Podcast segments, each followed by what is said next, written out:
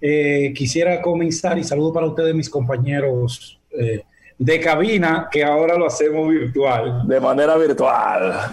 Bueno, eh, ustedes saben que en medio de todo lo que estamos viviendo en el mundo, con relación a lo que es la lucha de los países para contrarrestar y evitar la propagación masiva del coronavirus, las universidades, sus escuelas de economías tienen eh, sistemas de medición para ver en qué gastan los gobiernos, cómo lo gastan y cuáles son los países que más han invertido eh, de acuerdo a su Producto Interno Bruto para contrarrestar, para combatir la COVID-19. Los gobiernos tienen diferentes tipos de gastos, los paquetes fiscales, para ir en auxilio de la economía, de las pequeñas, medianas, micro empresas. Están los paquetes sociales, está también lo que es el gasto en materia sanitaria, está lo que es también el gasto en infraestructura, porque algunos países, recuerden que cuando Wuhan comenzó, China tuvo que construir hospitales eh, rápido, que se en dos días, en un día, en una semana, hospitales con capacidad para mil camas y otros países, pues también han tenido que habilitar áreas especiales, comprar insumos y todo eso, pues refleja un gasto extraordinario en lo que eran sus presupuestos y también en presupuestos complementarios que han tenido que someter a sus congresos para hacerle frente a esta difícil situación del COVID-19. La Universidad de Massachusetts, eh, de manera muy especial, eh, la, el área de la maestría de economía, pues se ha fijado como meta ir estableciendo ese ranking. Y ha establecido un ranking de los 10 países que más han gastado en el mundo y luego hace una, eh, un paralelismo aterrizando en los gastos de los gobiernos de Latinoamérica. Por ejemplo, Japón es el país, según este estudio, que más dinero ha invertido de su Producto Interno Bruto para la lucha con el COVID, representando un 21%. Luxemburgo en el lugar número 2 con un 20% de su Producto Interno Bruto. Bélgica con un 19%, Eslovenia con un 17%, Austria un 15%, Irán un 13%, Estados Unidos un 13%, Qatar, en los Emiratos Árabes un 13%, en Singapur un 13% y en Suecia un 12%. Cuando venimos a la región latinoamericana, eh, encontramos cosas muy interesantes para nosotros. Por ejemplo, aquí en el patio, como llamamos, el Perú es de los países que más ha invertido de su Producto Interno Bruto para la lucha con el COVID-19. Ellos encabezan la lista, le sigue Brasil, luego Paraguay, Chile, Panamá, Argentina, Guatemala, Colombia, Honduras, El Salvador, México, Bolivia, República Dominicana, que ocupa de los últimos lugares en gastos de su Producto Interno Bruto para la lucha del COVID-19. Luego de República Dominicana le siguen Uruguay, Ecuador, Costa Rica y Nicaragua. ¿Qué significa esto, doña Consuelo?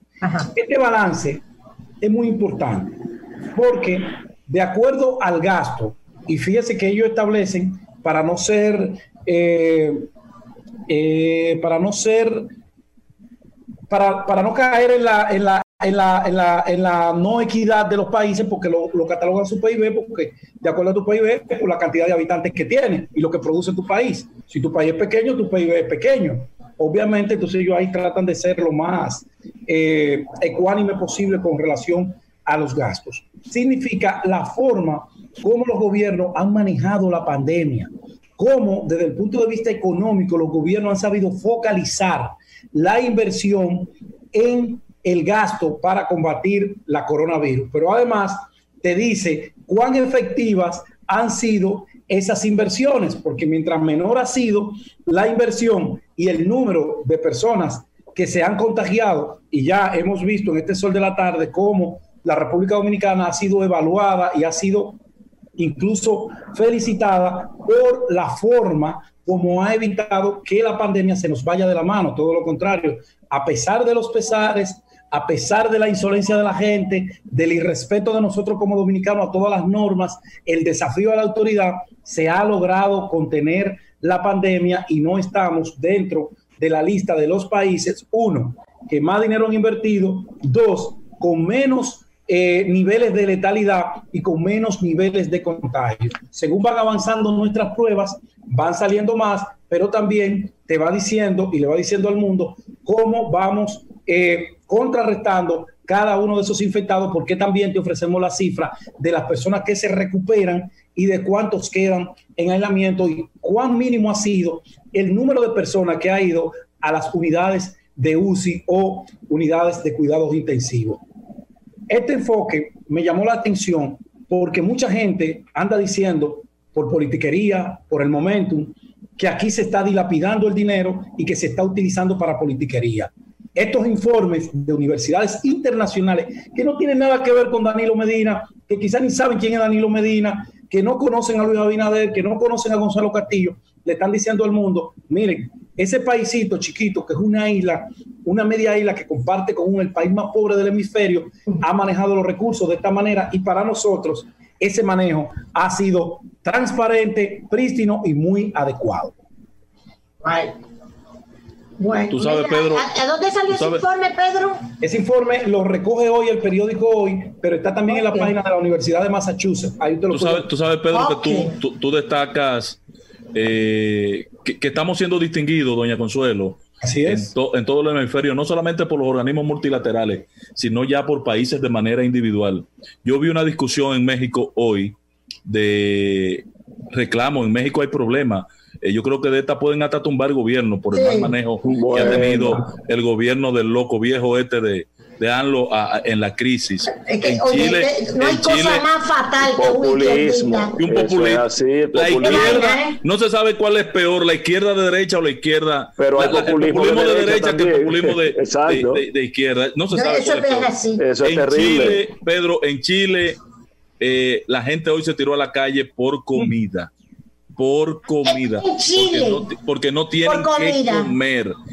Y en México el reclamo es que el gobierno no ha dado respuesta en planes sociales. Y entonces dicen que un ejemplo a seguir, oigan bien, los técnicos de economía y, sociólogos demandando que el, el un modelo a emular es el de República Dominicana en materia de asistencia a, los sectores afectados.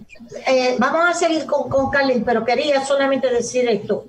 Dentro de un momentito, cuando participen todos, por supuesto, eh, yo quisiera que ustedes me permitan hacerle una, una referencia a lo que está sucediendo, o ya sucedió, puede que ya haya terminado, o está sucediendo, en el Congreso de los Estados Unidos ahora mismo, con a donde están entrevistando al jefe de la Reserva Federal, el señor Powell, y están entrevistando también al tesorero nacional, o sea, el ministro del Tesoro, que es, que tiene un nombre, Stephen Mnuchin, MN, oye cómo se pronuncia eso, MN Mnuchin.